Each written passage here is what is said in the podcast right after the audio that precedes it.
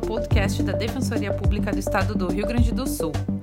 No episódio de hoje da série Mateando com a Defensoria, você confere a conversa entre o dirigente do Núcleo de Defesa Criminal, Andrei Regis de Mello, e a defensora pública Carla Lisot sobre a defesa no Tribunal do Júri. O bate-papo ocorreu no dia 2 de junho no perfil da Defensoria Pública no Instagram. Para acompanhar outras lives como essa, siga a Defensoria em instagram.com barra Defensoria Pública RS.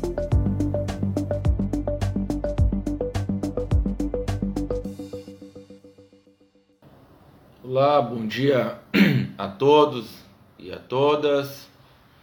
Estamos iniciando mais um Mateando com a Defensoria Pública. Essa quarta-feira bastante fria na capital dos gaúchos. E hoje vamos receber uma convidada muito especial que vem lá do Noroeste Gaúcho, que imagino que seja bastante, bastante frio. Já, já se encontra conosco aqui, eu já vou. Olá, muito bom dia, doutora Carla Sheffield Lisot. Olá, bom dia. Manhã geladinha dia, hoje. É, tá bom para to tomar um, um, mate, né? Verdade. Eu, eu estava eu estava dizendo aqui que, que, em Porto Alegre é frio, mas o interior gaúcho e a região noroeste, que é, que é a minha, minha, minha região de, de naturalidade, eu sou vizinho aí de Santo Ângelo, é bastante frio, né? Nossa, demais. A gente, a gente se cria com os campos branco de geada, né? Nossa infância, isso faz parte, né? Meu, é, e para esquentar as mãos, os pés, oh, demora, mas mais ou menos às 10 da manhã começa a dar.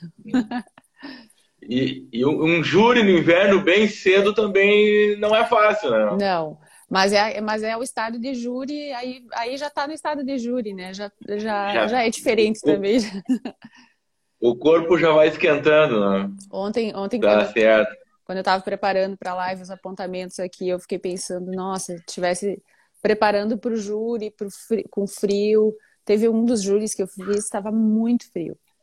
Mas é, mas é adrenalina. Depois, depois que tá lá, tu esquece, dá calor e tá vai. Tá, é. Mas eu gostaria de, iniciando agora o nosso mateando com a defensoria, gostaria de te agradecer, Carla, pelo, pela aceitação do, do convite. Né? É um prazer muito grande conversar contigo sempre, né?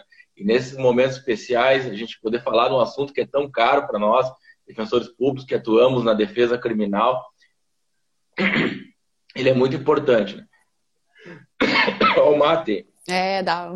Eu que agradeço, André. Eu agradeço o convite e uh, é sempre importante, é sempre caro, né? É um assunto muito caro para nós, para a defesa.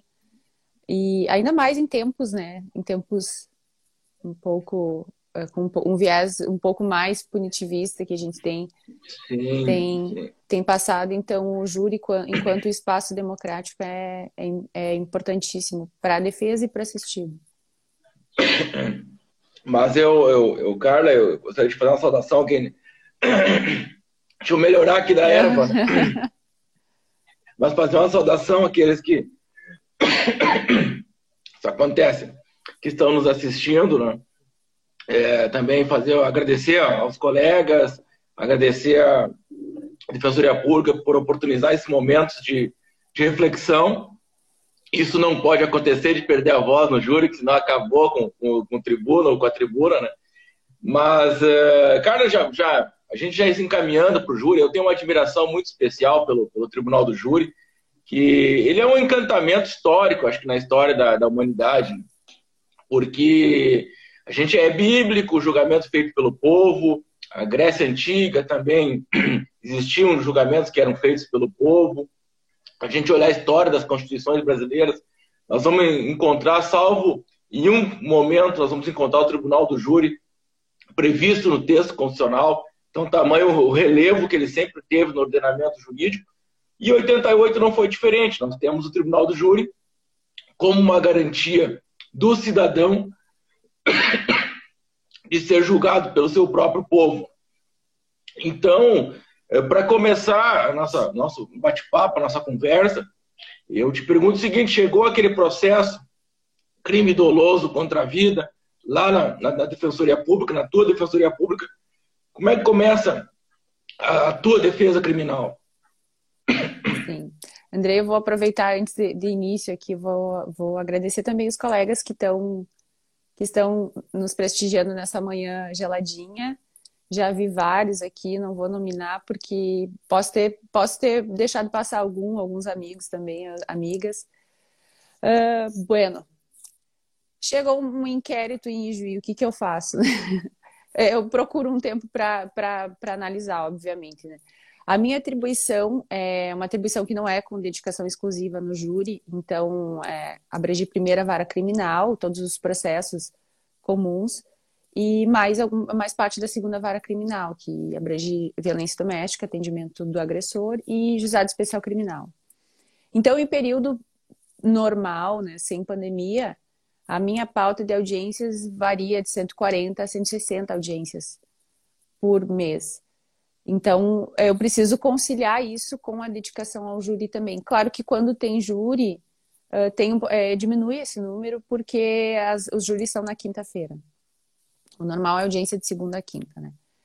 Uh, então, veio o processo, veio o inquérito, né? Eu, eu dou a analisada, a, a, equipe também dá uma, dá uma analisada, e se, se surgir alguma ideia já de imediato, de alguma prova para requerer se tem notícia de que, por exemplo, a vítima tem alguma doença, né, que poderia ter contribuído para o óbito, a gente já faz aquele pedido, se não, se essa informação vem depois, durante, ah, durante a oitiva das testemunhas na fase judicial, a gente pede depois, mas é, é, existe aquela análise, porém não é uma análise, não é de quem faz uma dedicação exclusiva. Eu sei que, que o pessoal, os colegas de Porto Alegre conseguem fazer assim um trabalho uh, incrível, né, com a, com a dedicação exclusiva.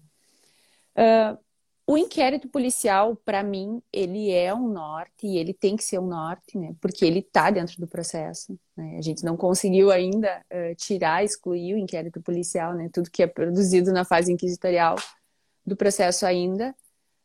E espero que, que, que esse momento chegue, muito embora hum, a, a, a expectativa não é muito, não é muito favorável, mas o inquérito é um norte. Eh, porém, ele não tem que ser o suficiente, né? Ele não pode traçar o meu caminho e, e... uma porque eu não posso abrir mão da prova judicial, do, do que é produzido na, no contraditório, na, na ampla defesa, porque eu tenho e porque eu tenho que fazer prevalecer aquilo ali, né? A gente não sabe em que condições que aquela prova na, na delegacia, muito embora, né, existam é, é, a, a, situação é, te, esteja mudando, tanto da equipe, delegados estão com uma, um viés mais democrático, mais, mais atento aos direitos, às garantias, a gente não sabe porque é fase inquisitorial. E... Sabe que. Eu vou fazer uma parte aqui, né? Sabe que essa, essa questão do, do inquérito policial, dos elementos de investigação, que eles fazem parte do júri, né? Porque hoje nós chegamos às vezes no, no, na defesa lá em plenário e elas acabam sendo uma frase lá do inquérito policial é que define muitas vezes o julgamento feito pelo, pelo, pelos jurados. Mas o que as pessoas às vezes não entendem é que o momento que a pessoa está sendo é, criminalizada e o momento da delegacia de polícia, por vezes, é um momento de muita tensão, uhum. de muita emoção, no calor dos fatos. A, a pessoa às vezes é ouvida sem a presença da defesa técnica, não exercita seu direito ao silêncio, não sabe muito bem como encaminhar isso. O aparelho estatal está todo ali em volta, fazendo aquela pressão que ela existe, né? E a pessoa, às vezes, não, a gente não, não precisa nem chegar no ponto, ah, o, o acusado, o acusada mentiu, mas às vezes é, é uma palavra uhum. que, que, que, foi, não foi muito bem pensada na hora de responder aquela pergunta feita pelo escrivão, pelo delegado, isso é uma verdadeira bomba retórica lá no tribunal do júri, né? Por isso acho que a gente, nós, enquanto defensores públicos, batemos tanto né, na questão da, da validade, do, do, quanto que se pode dar de, de, de, de, em termos de valoração probatória aquele elemento de investigação, porque ele é produzido num momento que tu não tenha contraditório, não tem ampla defesa, a pessoa está ali, não sabe ainda bem certo do que está sendo acusada, às vezes não está nem situada muito bem na condição de investigada, é chamada lá como testemunha, prestar esclarecimento, isso dá problema. Não vou mais alongar aqui, não. Não, imagina, e, e, e exatamente isso que tu falou, às vezes, muitas vezes as testemunhas, elas vão lá para imputar alguém e às vezes para se eximir, né, de qualquer responsabilidade. Uhum. E tem muito disso me disse, então vai, uma pessoa falou, aí já já houve o depoimento, a gente não sabe se eh, se essa, se, essa prova foi contaminada, se essas testemunhas né, que, que, que, que viram, uh, presenciaram o depoimento. Uh, o que a gente vê muito é a repetição, copia e cola do depoimento de policiais. Então, chega a ser constrangedor, assim, a, a, chega a ser é realmente constrangedor. E já aconteceu uma vez, por exemplo, é, isso que tu falou que é importante a gente a gente ler também e, e ter justamente para mostrar as contradições que existem. Uh, já aconteceu que, que o depoimento foi foi tomado a termo reduzido a termo e tinha o CD também. E o promotor lá pelas tantas resolveu mostrar o CD para os jurados e ali no CD tinha uma informação que não tinha na redução a termo, que era favorável ao acusado. Uhum. E aí eu pedi para voltar aquela informação e mostrei, olha, isso aqui não está aqui na, no, no termo de declaração. Então são os detalhes que realmente a gente precisa observar e o inquérito está ali, né? Não, não tem como não tem como como abrir mão. Se o promotor, se a acusação quis usar aquela prova, bom, então vamos usar também a favor do, do acusado. É, tu tocaste num ponto que é, que é fundamental, que é, é entender qual é a, o, o, princípio que rege o inquérito, que é inquisitorial. Porque eu, eu, eu até recordei agora, tu, tu, tu comentando, do, daqueles relatórios de degravação de interceptação telefônica, que eles não são cópias literais, que o, o policial vai, degra, vai degravando, entre aspas, mas ele vai dando a sua interpretação. Uhum. Né? Isso é muito complicado. Né? É, a questão da, da, mera reprodução ou cópia de um depoimento do outro. Eu lembro que eu fiz um júri certa vez e eram três depoimentos iguais. E eu, eu disse: olha, se nós colocarmos três pessoas é, inúmeras vezes para contar a mesma história que elas assistiram é, no mesmo instante, elas não vão conseguir contar de, de, com as mesmas palavras. Né? Então, às vezes, isso é um, um, certo descomprometimento com o esclarecimento dos, dos, fatos, mas que envolve liberdade ao final e ao cabo de uma pessoa e ali liberdade que não é pouca. Nós estamos falando em tribunal do júri, geralmente com uma privação de liberdade bastante grande. Né? É, exatamente. E, e eu acho que existe muito a intenção né, de achar o culpado. Até porque no Brasil os índices de, de elucidação dos homicídios é baixíssimo. Né? Então, é um processo a menos, é um inquérito a menos, uma investigação a menos. Então, quanto antes é, o delegado, enfim, a equipe encontrar um culpado e mandar para a denúncia é um, é um inquérito a menos. Que a estrutura também da, da, da, da Polícia Civil é, é pequena e a gente, para aí já entra num outro, numa outra conversa, né? Para cobrar uma, uma atuação policial mais efetiva, enfim, precisaria de uma, de uma, de uma estrutura melhor uh, e, e que seja mais uma atuação policial mais efetiva, com garantias preservadas, com direitos preservados e sem incriminar inocentes também, né? Que é um, um viés que a gente não pode também é, é, deixar de observar. E também eu acho que o inquérito ele não vai ser o, o, o, o meu o norte, assim, uh, que, que eu não posso me valer completamente dele, porque o próprio tempo vai definindo algumas coisas e vai amadurecendo o processo, vai acalmando as partes, né? Então, o processo vai mostrando muita coisa.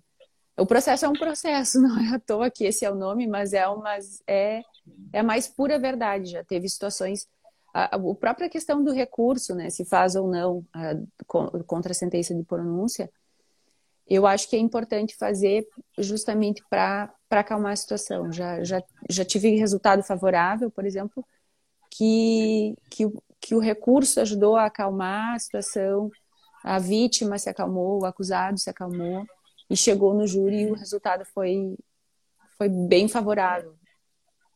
Eu, eu, eu, tenho a mesma percepção que tu tens em relação ao tempo do processo. E o tempo do processo do júri ele exige um amadurecimento de todos que estão envolvidos, e todos é a defesa, é a própria acusação, é as testemunhas. Eu lembro, eu estou discutindo e a gente vai lembrando de uhum. casos, né? mas eu, eu, eu, recordo de uma situação que o rapaz estava preso há três anos, né?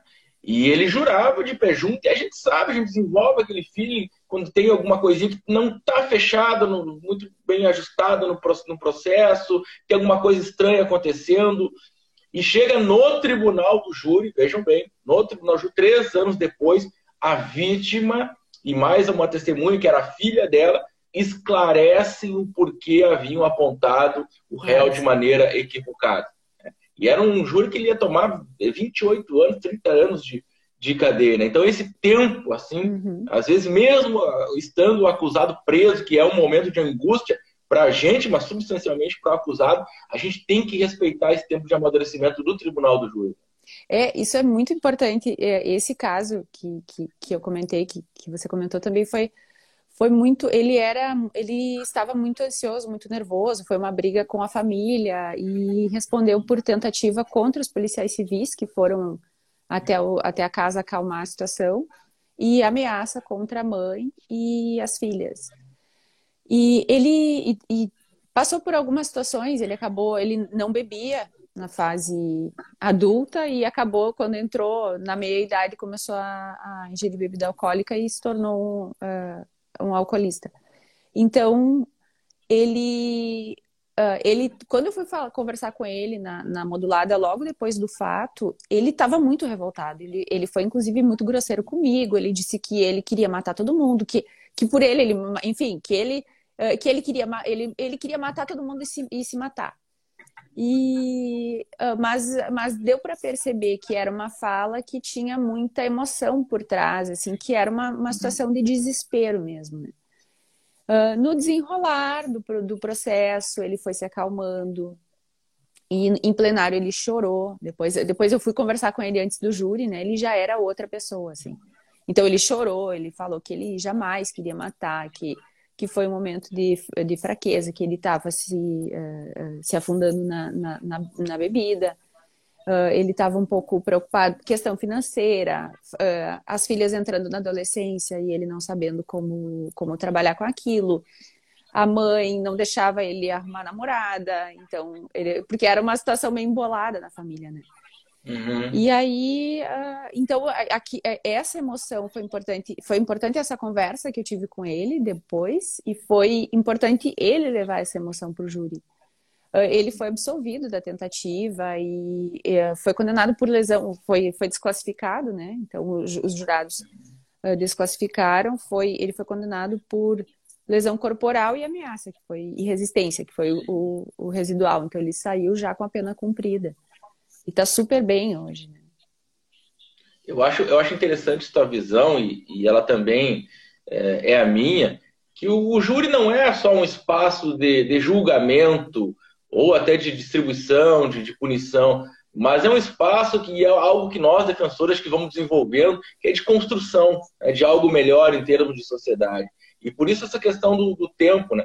Porque às vezes a, a, o quadro fático ele vai nos encaminhando para outras possibilidades de, de, julgamento que são muito distantes daquela mera formalidade do direito. Envolve questões muitas vezes familiares, envolve muitas vezes o próprio jurado, enquanto sociedade, se fazer aquela pergunta: o, o que é que eu quero para esse cidadão, que às vezes é um fato isolado na vida dele? É, será que a punição por si só, hoje, com, com todos os problemas que nós temos dentro do sistema prisional é, brasileiro, o gaúcho, sem dúvida também, ela, ela é necessária muitas vezes para aquele momento isolado, para aquela pessoa que depois do fato ela passou anos até chegar ao tribunal do júri, se mostrando um cidadão que inclusive contribui para a construção de uma sociedade melhor.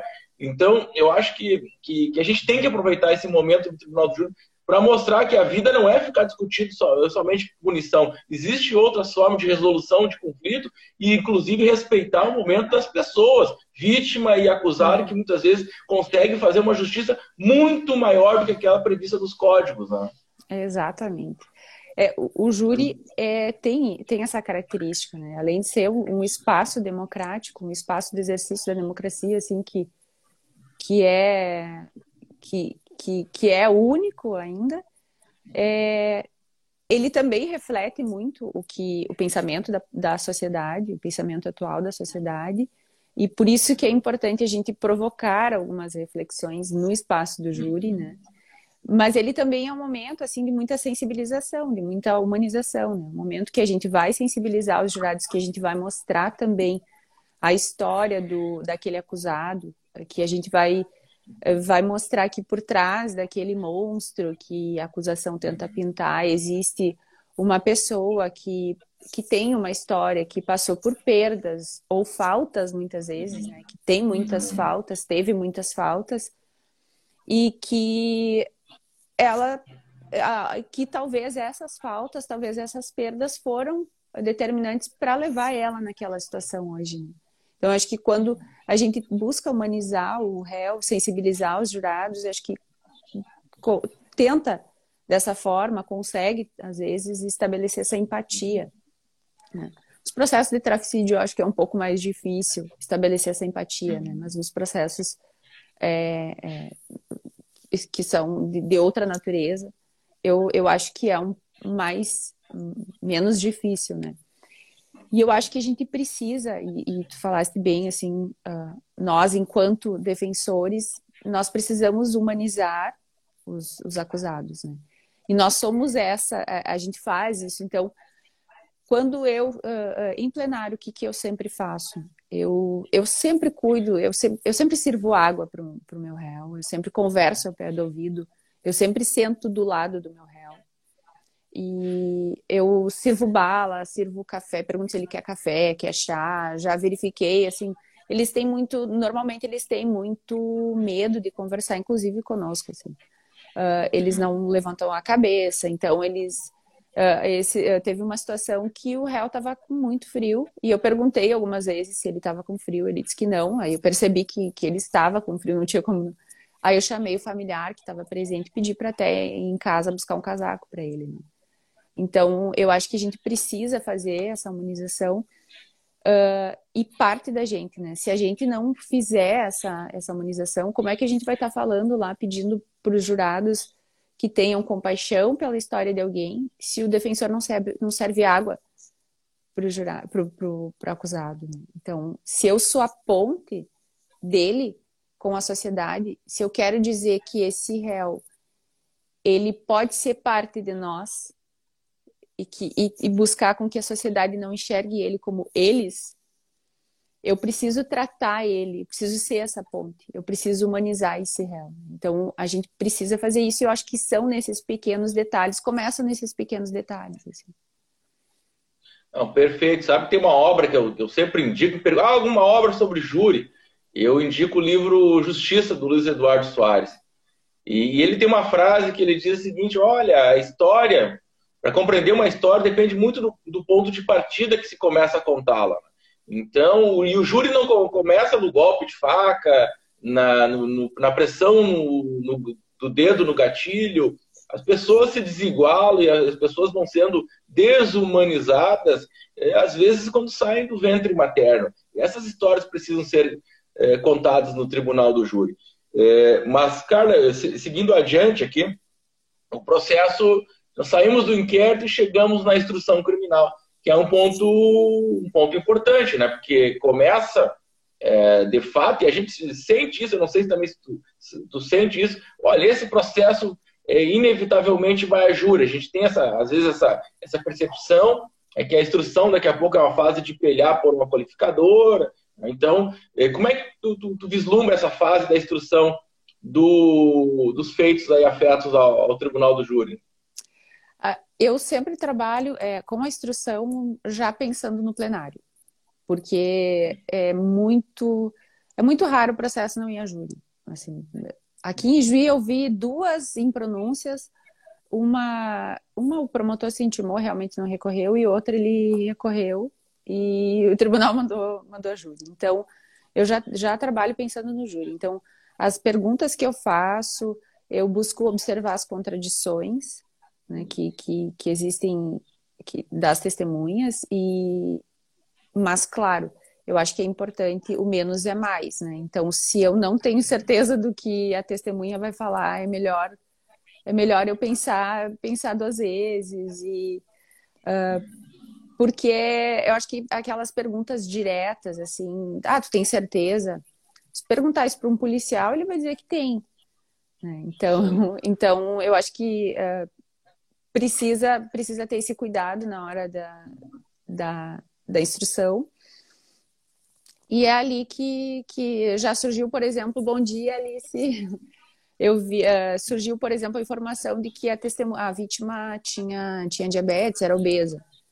Então, uh, isso foi, para mim, foi um fator determinante para a morte dela. Já pedi, pedi para oficiar para o hospital, porque ela tinha dado entrada no hospital antes, da, antes da, do óbito para que, que passasse essas informações. Então, eu acho que são esses cuidados, mas o principal é já visualizando o plenário, que quais são as perguntas, quais são as, os depoimentos que são importantes para o plenário, que, que dá para explorar depois.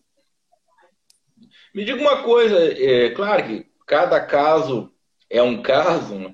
mas a questão do silêncio do réu nessa fase de instrução, tens uma, uma opção, não, o réu só vai falar em plenário, já fala aqui, ou Tu tem uma, uma percepção disso ou depende muito do processo que, que, que está contigo? Depende, depende muito. Quando não é traficídio, eu converso com ele e, e, e explico para ele que é importante ele falar. Né? É claro que, que, que, vai muito do que, uh, do que ele quer. Eu não posso. Eu preciso orientar ele, mas eu orientar no sentido: olha, se você falar, essa é a oportunidade de tu falar a tua versão, e Alice, eu já leio inquérito pensando no plenário, é, é isso aí. Uh, uh, só que as situações envolvendo o traficídio, teve uma, teve uma situação, por exemplo, num plenário que eu, que eu falei, olha, talvez trabalhar, talvez se confessar. Ele disse, eu não posso confessar.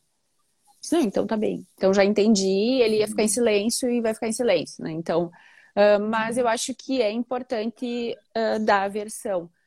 Na, na, na fase da instrução processual, se ele não quer falar, já aconteceu assim, eu não quero falar, eu quero falar só em plenário. Talvez para não entrar em contradição, enfim, ok. Então, eh, a gente já, já, já fala, já fala para o juiz, o juiz uh, e o promotor entendem, não ficam fazendo perguntas, não vai falar só em plenário. E em plenário, eu tento fazer com que ele fale, né? Porque é, os jurados não entendem isso, assim, é muito difícil explicar para o jurado que ele não quis falar nada. Uhum.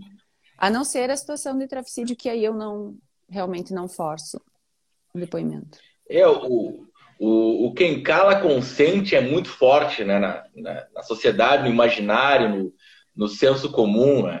Ah, agora, esses negócios de, de falar ou não, eu lembrei também de um caso aqui, e, e esses homicídios relacionados ao, ao tráfico, eles é, então, estão cada, infelizmente estão cada vez mais presentes né, nas varas do, do júri. E eu lembro que chegou um processo é, na vara de, de, de, canoas e, o, e tinha um vídeo, o vídeo da execução, né, que na verdade era, era uma tentativa. E o rapaz que atirava, ele atirava todo desajeitado. Né, ele não olhar, sabe aquela coisa que tu olha o vídeo chegou algo estranho, parecia até um, quase um filme de comédia, assim, o jeito que ele atirava, assim, ele não sabia, ele, e era, aí eu olhava os antecedentes dele, era um cara primário, era um cara que não tinha envolvimento criminal.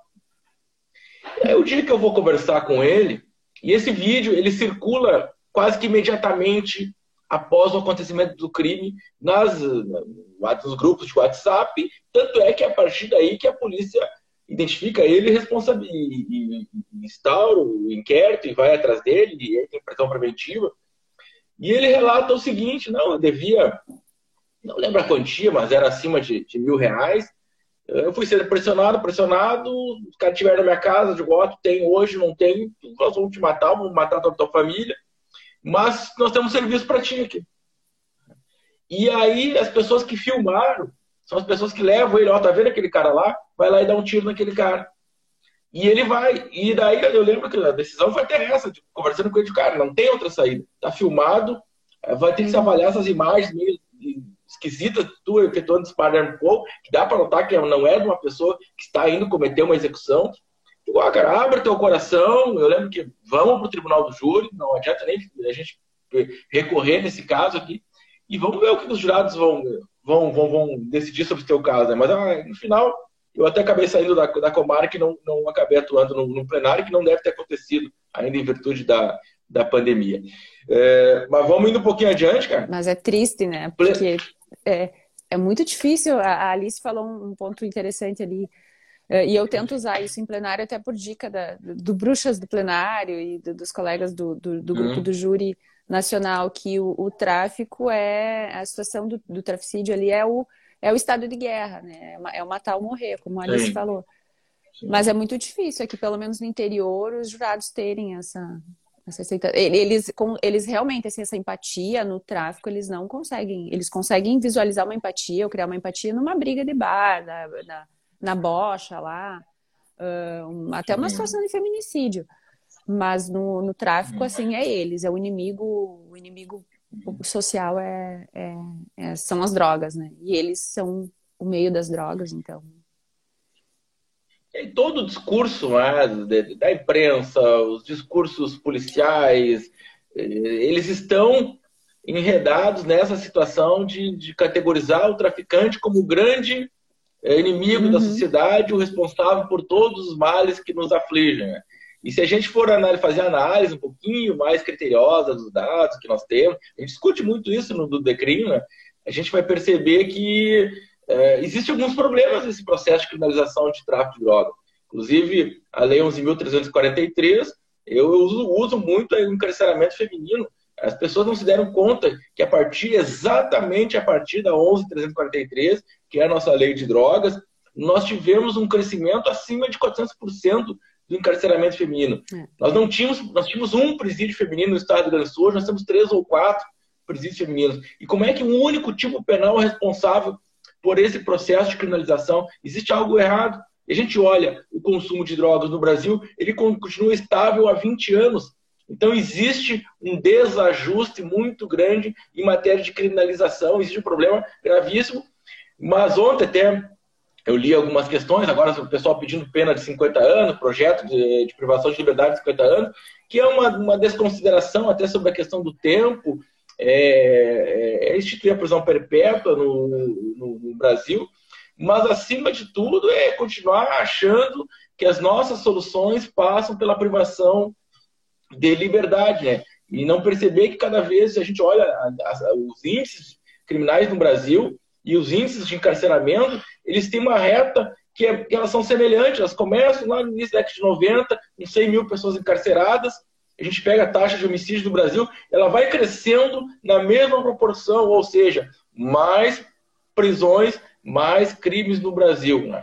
É, tem, eu quero trazer para conversar até aqui, ela já gravou um podcast conosco, que é uma, uma pesquisadora, Marcele Cipriani, que estuda as facções, ah, os coletivos criminais. Muito legal. É, é, assim, eu não digo o, o, o povo precisa escutar e ler a pesquisa dela, porque ela retrata historicamente o quanto nós, é, enquanto, é, como sociedade, né, estamos contribuindo para o fortalecimento dessas organizações criminosas a partir do, do encarceramento. Né? Olha só que, que, é, que interessante. Cara, me diga uma coisa. Recebeu lá o processo por 422, lá para o nosso conhecido 422, já aumenta aquele frio na barriga, né? Digo, opa, agora que já estamos no momento derradeiro e a minha estratégia que ela começa a, a ser definida. Né? Como é que tu, tu enxerga esse, esse, momento, né? O 422, eu, é, eu vou dar aquela pesquisada na, na ficha da vítima, né, das testemunhas. É, é eu não fazia isso, mas das testemunhas comecei a perceber que às vezes tem alguma vinculação também, inclusive com a, com a vítima. E Uh, ou às vezes tem um processo, né? Algo já aconteceu de ter uma testemunha ser vítima do réu em outro processo, ou, ou o contrário. Então eu faço a pesquisa e se tiver, se ela tiver antecedentes também, eu peço, peço para juntar no processo. Eu tento não utilizar, né? Mas se o promotor utiliza os antecedentes do, do acusado, eu faço uso dos antecedentes da vítima. Né? Ah, basicamente é isso, assim, acho que uh, aí, claro que eu dou aquela olhada de novo e, uh, e arrolo as testemunhas para o plenário. Aí eu dou mais uma lida no depoimento das, das testemunhas. Uh, o promotor aqui costuma rolar algumas testemunhas, então normalmente ele arrola. E então eu faço essa análise também. Se tem algum depoimento que é favorável, eu, eu arrolo para o plenário. O 422 é, é, é isso, assim, alguma perícia que faltou, se for favorável, a gente aponta, se não, se não, se não for, Perfeito. deixamos para o plenário. Sim. E co como é que é, o estado de júri, chegamos no estado de júri, é, eu tenho essa característica de, eu, eu fico ansioso, eu, eu, eu fico ansioso até falar. Quando eu, eu vou para o debate ali, eu começo a me acalmar. Mas uh, o dia anterior eu já começo a me agitar. Né? Eu começo uhum. a ficar preocupado. É, eu sinto muito isso, sabe? O peso que é a liberdade de alguém em nossas mãos, né? A gente invariavelmente se importa e muito é, com a vida dessas pessoas.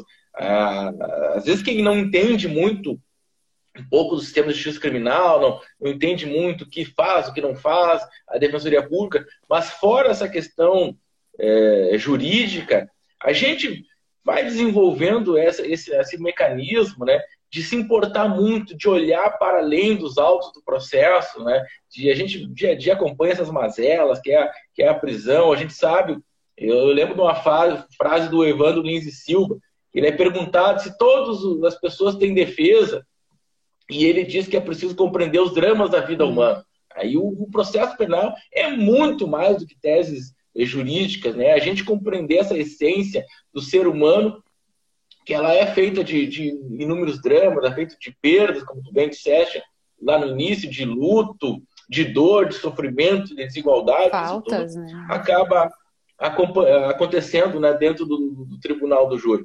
E como é que é a véspera aí do, do teu plenário? Fica nervosa? Nossa. Não, já está mais tá tranquila? Nossa, hum. deixa eu só. Marcela, Marce... qual que é o, sobrenome da, da pesquisadora, Andrei, que você, falar, que você falou? É Marcele, Marcele Cipriani. A Alice perguntou aqui. O estado de júri é, é, é, testa o nosso emocional, testa o nosso coraçãozinho, né? Não tem como não. E eu acho que o defensor ou a pessoa é, plenarista que não fica nervosa no júri, essa pessoa desistiu de, de viver. essa pessoa já tá, já tá. Eu tô brincando, né? Mas é muito difícil não sentir nada. Acho que não tem. A pessoa pode ser mais bem preparada, ela sempre vai sentir o friozinho. E eu sempre sinto, eu sempre me envolvo, eu sempre tento fazer o, o não, calma, esse aqui não. Mas tem alguma coisinha ali, às vezes, que eu vou ler, estudando o júri, que eu já, já me vinculo, eu já fico compadecida, eu já penso que eu já vejo a humanidade daquele réu, assim, e, e vamos pro. Vamos lá. E não tem como a gente não se colocar. Uh, uh, se colocar sobre nós a responsabilidade pelo futuro daquela pessoa. Além do que, assim, o, o assistido da defensoria, ele não tem opção. Né? Então, ele, ele, ele precisa do defensor público. Ele é uma pessoa vulnerável, inclusive economicamente. Uh, então, não é, é, ele não, não teve nem opção de ser, de, eu, eu, quero um defensor público. Claro que pela qualidade, uh, e acho que humildemente falando, assim, a defensoria pública ela tem um serviço de qualidade na defesa. Uh, mas muitos não se sentem, às vezes, não sentem segurança naquele defensor, né? Isso, a própria, a própria, uh, a própria é, confiança dos acusados aqui, aqui em Ijuí, eu fui com o tempo conquistando, por, pelo fato de ser mulher, né? E pelo fato de, de chegar na, na, na, na comarca, recentemente tinha o, o Hernani, que tinha um, um, tempão aqui e, e, fazia plenários incríveis, né? Tinha resultados ótimos. Então, uh, então eu já tinha esse compromisso, né, a, a, mais, além do fato de ser mulher.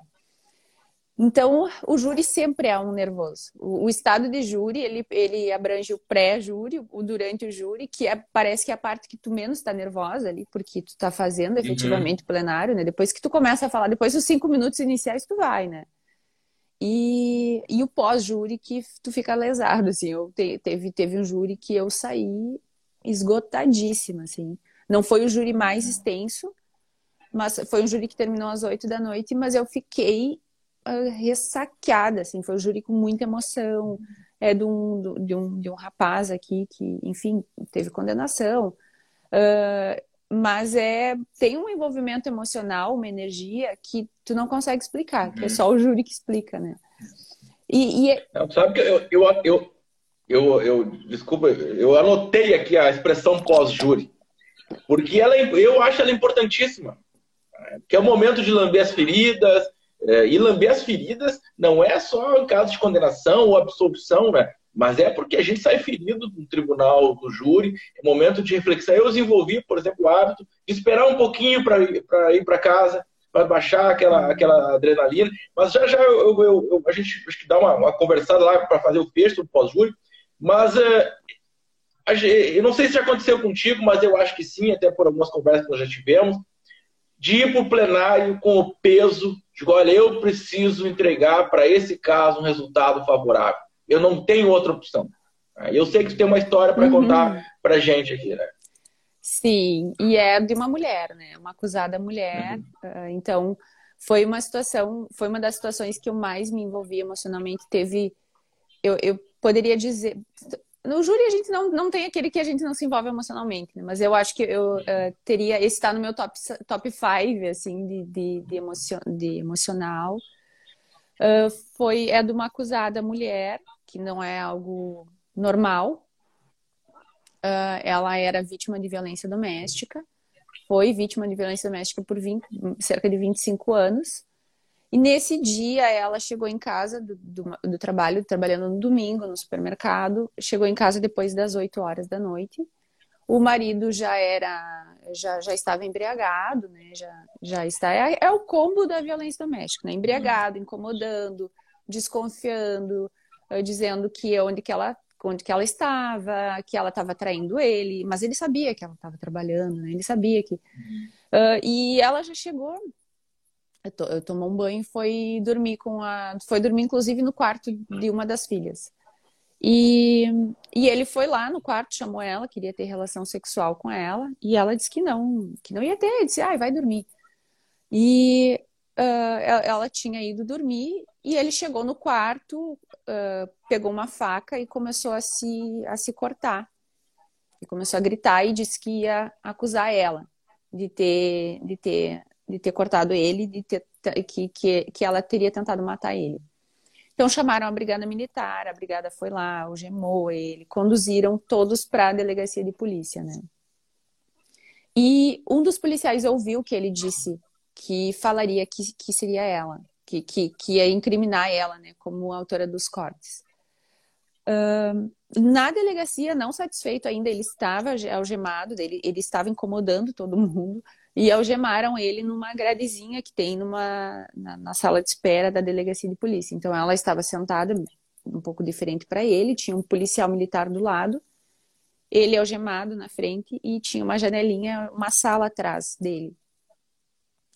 E ele incomodando, ele disse, ele disse: "Ah, eu vou dizer quando me chamarem, eu vou falar que tu que me cortou e tu, tu tentou me matar".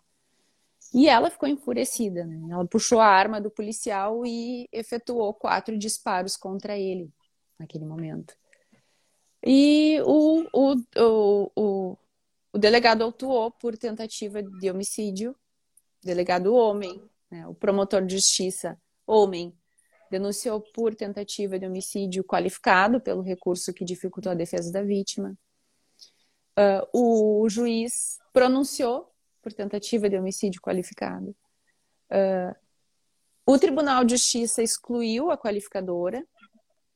O Ministério Público entrou com um recurso especial e, e, o STJ mandou voltar, determinou a reinclusão da qualificadora. Né? Todos, to, então, homens, né, julgando, homens processando é, uma mulher vítima de violência doméstica. Bom, meu desafio ali, quando eu, quando eu li o processo, eu, eu, eu, eu li, eu não acredito. Né? E, e eu, eu preciso, eu não tenho, eu, eu não posso deixar essa mulher ser presa, ser condenada, né? É, então, só que eu tinha ali alguns problemas, né? Em plenário, o que, que eu tinha? Uh, o promotor é promotor aqui há mais de 20 anos. Né? Ele já conhece os jurados, ele conhece toda a comunidade e o meu azar ali no, no dia do júri foram cinco homens sorteados. Então, um júri composto, conselho de sentença composto por maioria homens, né? A maioria desses homens com a mesma faixa etária do promotor de justiça. Então, como que eu vou criar uma empatia ali, uma estabelecer uma empatia eu mulher, né? E isso também é uma, é uma situação assim, é uma mulher vindo falar para homens uh, para defender outra mulher. Né? Então, daqui a pouco, uma, qualquer coisinha que eu falo pode soar como uma afronta né, aos homens, ao, à casa dos homens, né? Como diz a, a psicóloga Valesca Zanella. E Uh, e o fato em si, ele não ajudou muito, e o promotor explorou muito isso, assim, que foi na delegacia, que foi uma afronta aos órgãos estatais, que isso não, que isso deveria ser punido, porém, ele bonzinho, né? Então ele pediu a desclassificação por disparo de arma de fogo. Uh, só que eu sabia que eu não poderia, uh, que ainda assim ela seria condenada, né? Ela, ela, ela teria que cumprir uma pena, e não era justo essa mulher com todo o histórico que ela tinha, ainda sair dali com uma pena a cumprir. E então eu fui pro tudo ou nada, assim, porque o, a clemência para os jurados de Juí não, não rola. Uh, isso eu conheço, eu sou de Juí, então os jurados, eles, por mais emocionados, por mais emotivos ou tocados que, ele, que eles ficam com a história, eles precisam de uma razão, né, de um motivo racional para explicar a decisão deles. Então, eles não conseguiriam absolver uma, uma mulher que, uma pessoa que efetuou disparos dentro de uma delegacia, que poderia atingir outras pessoas. Né? Então, uh, mas eu pedi a clemência, só que eu sabia que não ia, não ia rolar. Então, o que, que eu fiz? Uh, entre a data do, da decisão do Tribunal de Justiça e a data do júri, tinha passado mais de quatro anos. Então, a única opção que eu tinha era alegar o privilégio. É, pedir a exclusão da qualificadora e alegar o privilégio, porque aí eu sabia que a, o cálculo da pena seria menor é, de dois anos. E eu, aí eu fui com tudo, assim, eu, eu expliquei, levei para os jurados a situação da violência doméstica que ela passou ano após ano, os abusos de toda ordem que, que, que, que ela era submetida, inclusive sexual, mas também moral, uh, xingamentos, abuso psicológico, a situação do alcoolismo, né, do, do da vítima, e pedir para que eles tentassem imaginar assim, o quanto o quão cansada essa mulher devia estar, né, para que inclusive ela ela dentro de um espaço público ela se sentisse encorajada de fazer um era uma situação tão tão extraordinária que ela só se sentiu segura de fazer algo contra ele dentro de um espaço público. E talvez ali ela saberia que não ia matar ele, né? E aí, naquele momento, eu me emocionei, né? Porque ela, ela é mãe de um assistido nosso, um, um apenado que responde por crimes contra o patrimônio. E ela sempre foi uma... É, ela sempre foi muito rude conosco. Ela sempre foi na defensoria, ela era grosseira com os estagiários, ela era grosseira comigo algumas vezes. Porque ela é mãe de apenado também. Ela era, nesse caso, ela era acusada, mas mãe de apenado precisa ter um lugarzinho no céu, né? Direto pro céu. Porque eles são. Eles ouvem, as, as mães que ouvem as reclamações, então eles vão com essas reclamações lá para a defensoria, né? As mães vão para a defensoria. Então ela ia, e ela era muito muito grossa assim conosco, né? E nesse dia do júri, estudando pro júri, já eu chorei, e nesse dia do júri eu olhei para ela e, e, eu me emocionei e disse assim, agora eu entendo.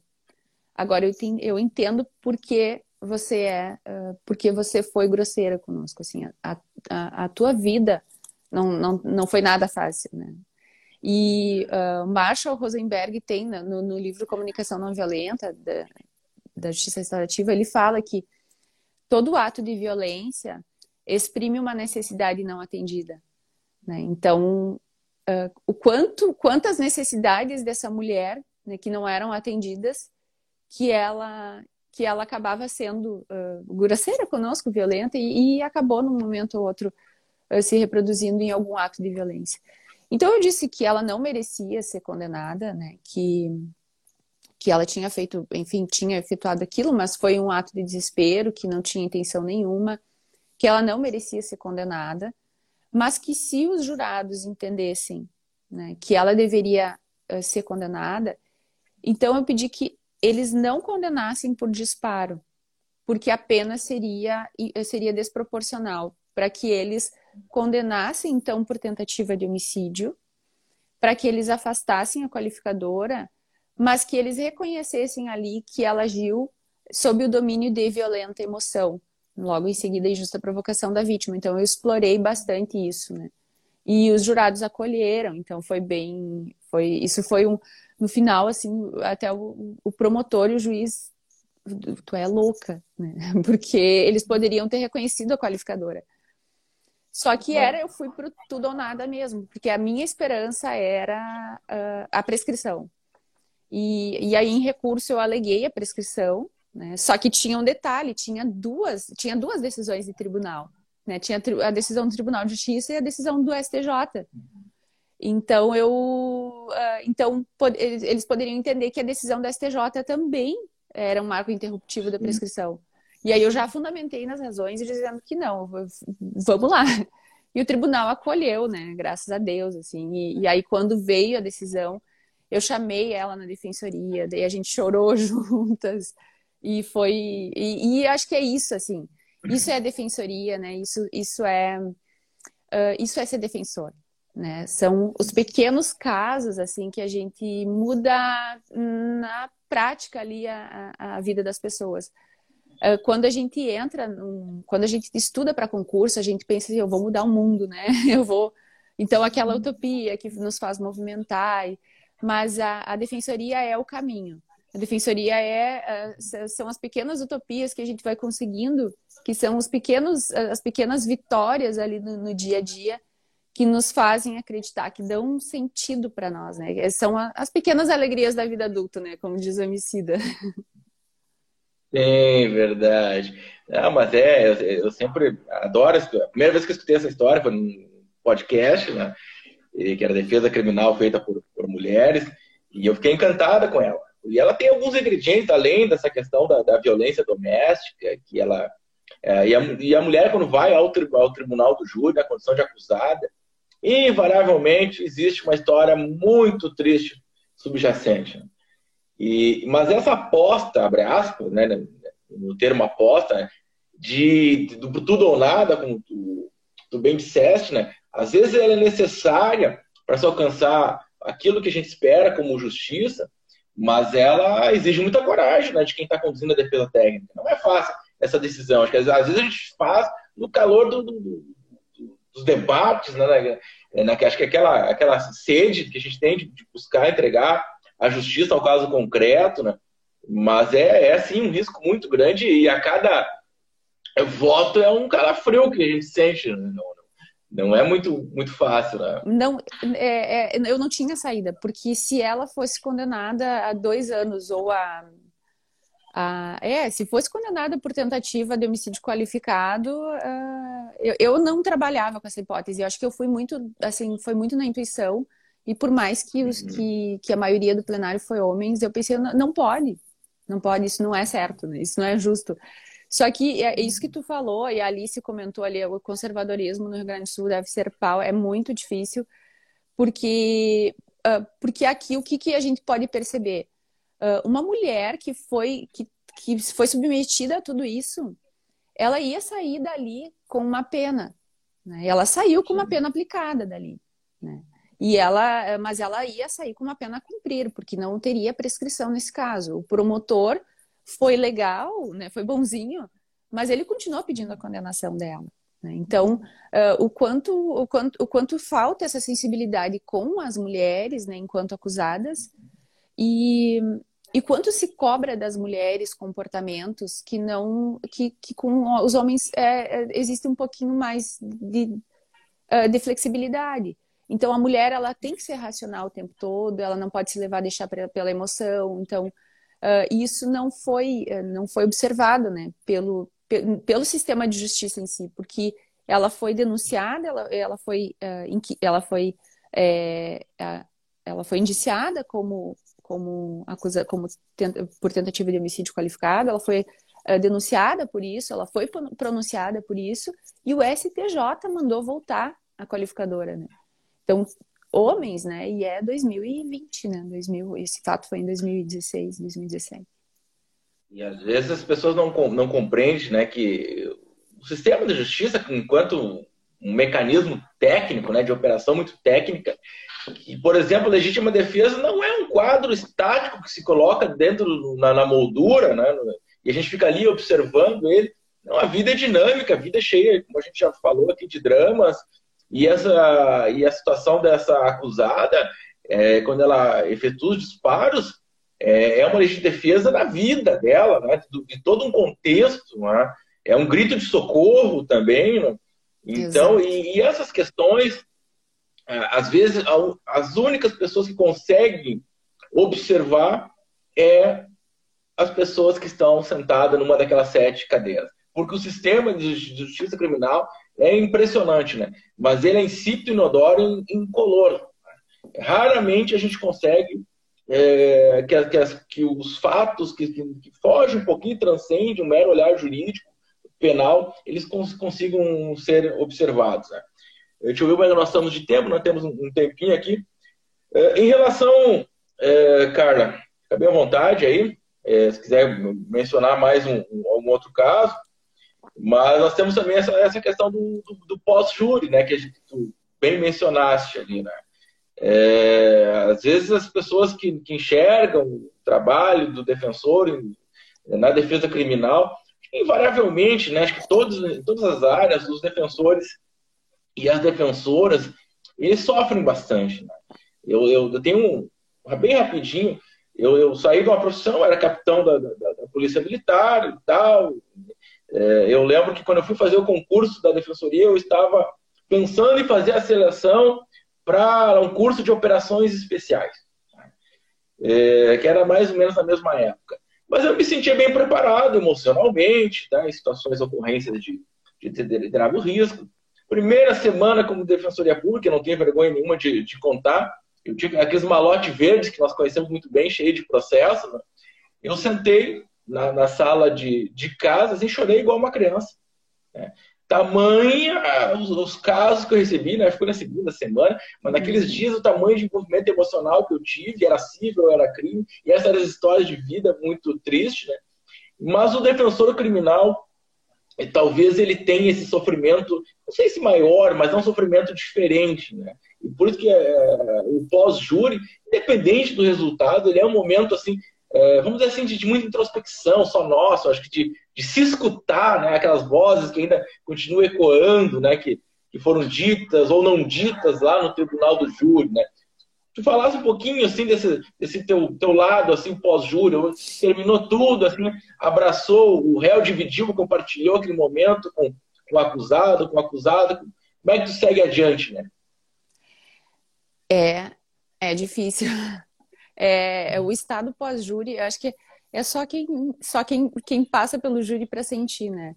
Uh, é como tu falou, independente do resultado, né? Claro que quando é negativo, ou quando a gente tinha uma expectativa de, de um resultado um pouco diferente, é um uh, nos toca de uma forma um pouco mais triste, né? A gente fica pensando, puxa, né? O que será? Eu tento, fica tentando entender. Eu tive, eu tive um caso, né, de, de um, uma injustiça assim muito grande de que, que era uma mãe também acusada. Mas esse caso, assim, eu dei meu melhor. Eu estudei o júri por duas semanas, todas as noites e final de semana. E tinha muito prontuário médico. Uh, foi um desgaste já muito grande de preparação. E foi 4 a 3 né? Ela foi acusada de ter tentado matar a filha no, no hospital. Tinha os relatos de, de, de tortura contra a filha também.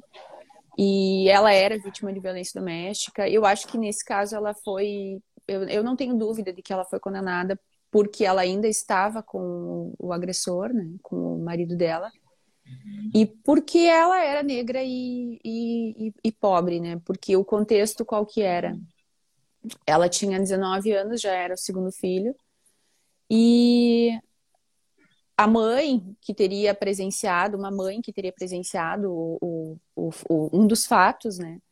Uh, é, é, branca, estava com a estrutura lá com a mãe, com a irmã, alternando para cuidar do filho, e essa minha, minha assistida, ela estava sozinha cuidando da filha recém-nascida, né? a, a família dela não, não podia ajudar porque todos tinham filho, neto para cuidar. Né? Que é aquela história, assim, né? A, a avó não consegue ajudar porque tem o outro neto que mora junto, tem filho menor. Uh, então, aquela mãe estava completamente abandonada ali e ela não demandava com a criança uh, cuidados que, no, nos critérios daquela outra mãe, que foi testemunha, tinha que, tinha que exercer. E o júri, o júri foi muito isso, assim, eu tentei mostrar para os jurados, tentei mostrar tecnicamente que não, que aquilo não era uma lesão de tentativa de homicídio, e, e tentei mostrar que o Estado que estava acusando aquela mãe, aquela jovem, em momento algum olhou para ela como mulher. Né? Quais são as necessidades que essa mulher precisa? Né? Em nenhum momento a assistência social foi perguntar ao Conselho Tutelar ou o Ministério Público foi lá perguntar o que, que essa mulher precisa. Né? O Estado estava acusando uma mulher por ser é, jovem negra porque ela não e, e, pobre porque ela não tinha uh, uma estrutura familiar que pudesse dar o suporte para ela dentro do, do hospital. E, e aí ela foi condenada por 4 a 3 e eu fiquei, assim, foi um júri que, que me tocou muito, assim, eu acho que uma das injustiças que, que, que teve, e o júri também tem isso, a gente está exposto, exposto a isso, né? O promotor, no final do júri, veio falar comigo, ele disse, foi um dos melhores plenários que tu fez, né? me deu parabéns. Uh, não que eu seja uma boa plenarista, mas ele viu que, que tem um envolvimento, eu, eu, tive um envolvimento e que eu acho que ele ficou tocado com a história e que eu acho que ele ficou uh, realmente com dúvidas sobre o fato, mas ele não teve coragem de dizer. Né? Então, uh, teve condenação, uh, ela vai, ela, ela tinha ficado três anos presa e depois foi solta, Bom, mas enfim, fechando a, a, o parêntese aqui, foi porque foi um dos fatos assim que mais me tocou enquanto resultado uh, o negativo aquele 4 a 3, né, que, que é que, que dói na alma. E eu acho que esses são os piores pós-júris também, né, o 4 a 3. Uh, então eu tento assim relaxar, eu tento esquecer, mas uh, demora, é, é o banho, às vezes até uma cervejinha, um chá, um uma uhum. bebidinha, não que a, a, bebida né, não pode ser o nosso, o nosso escape, mas às vezes a gente uh, a gente nos dá de presente um, um momento assim e, e aí depois uh, eu tento não pensar, mas é mas vem, né? E aí eu tento entender assim o que, que de que forma que eu falei que poderia ser diferente, uh, então as falas, né? Mas é eu acho que só o tempo, assim, acho que na sexta-feira, como os júris, são na quinta, acho que na sexta-feira à tarde começa a passar aquela ressaca do júri, né? Uhum. Só na sexta-feira à tarde, assim. É, eu durmo mal, é. acordo mal. E as pessoas parecem que te cobram um resultado. É muito engraçado, às vezes os estagiários ficam bravos com o resultado, né? Com uma condenação e tal. Eu disse, calma, né? Os jurados decidiram assim, tá tudo certo, tá tudo bem.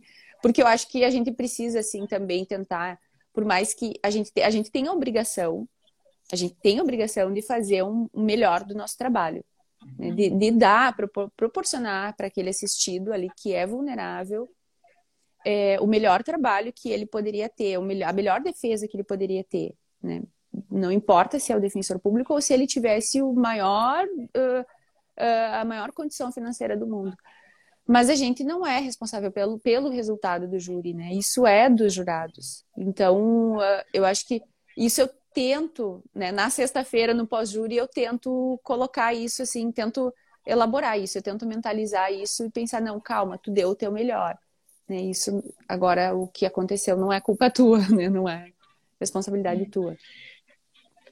É, não, o, o pós-júri de 4 a 3 é, é, são reflexões que duram alguns dias, né? E, mas eu acho que a gente tem essa, a gente vai desenvolvendo algumas estratégias né, de, de pós-júri, até pela seguinte situação, né?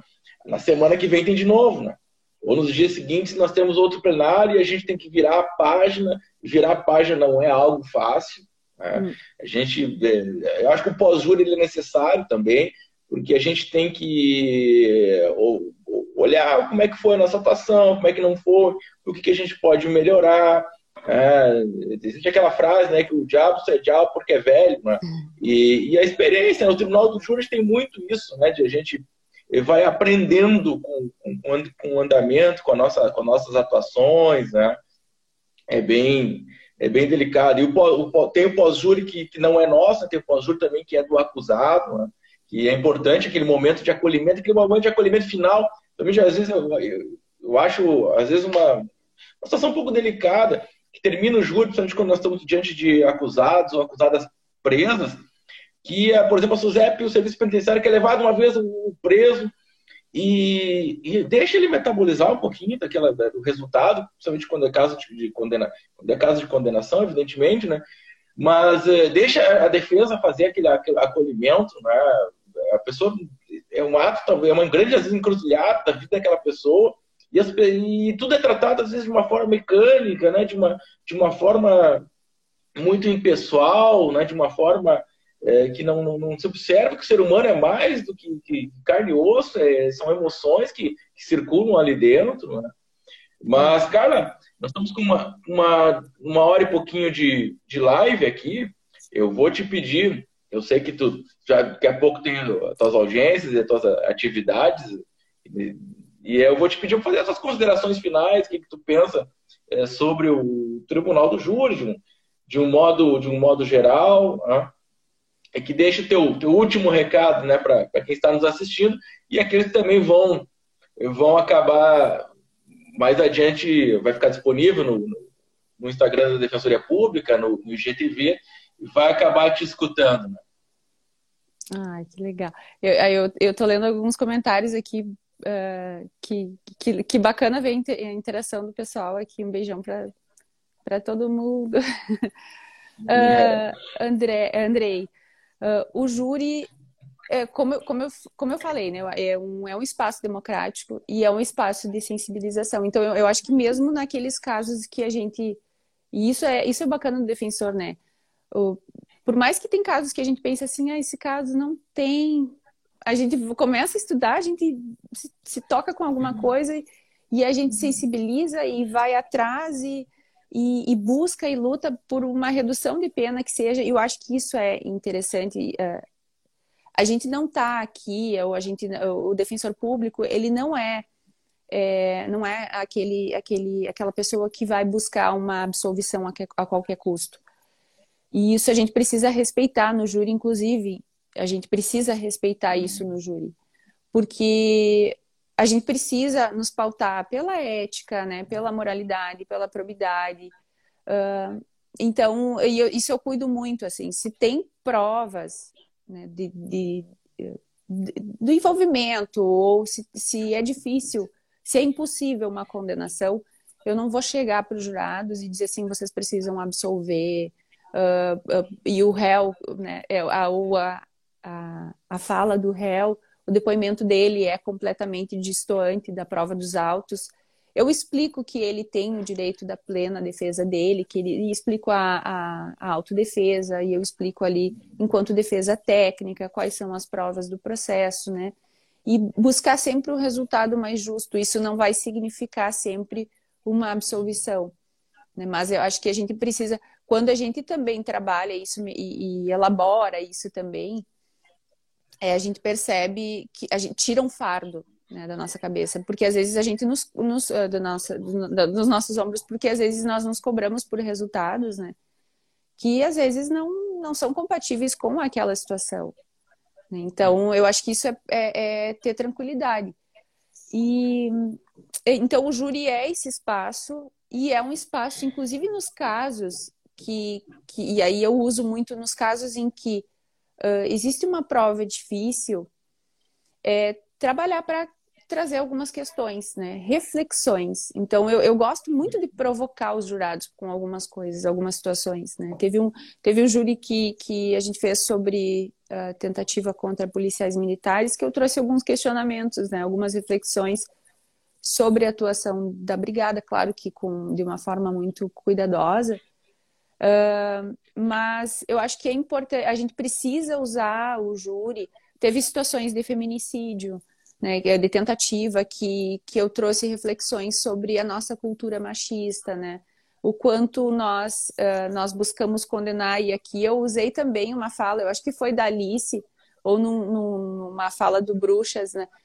Uh, como que nós queremos, acho que foi da Alice, como que nós queremos é, condenar os homens por feminicídio se a nossa cultura toda é voltada para o machismo, se a nossa cultura é machista, né? Então, a gente precisa parar de ouvir músicas dizendo não chora minha china véia, né? Uhum. A gente precisa parar de, de, de, uh, uh, de incentivar comerciais que usam uh, cerveja e, e o corpo de mulher né, como, como objeto. Então, eu acho que são reflexões. É, o júri é um espaço democrático, é um espaço para provocar reflexões.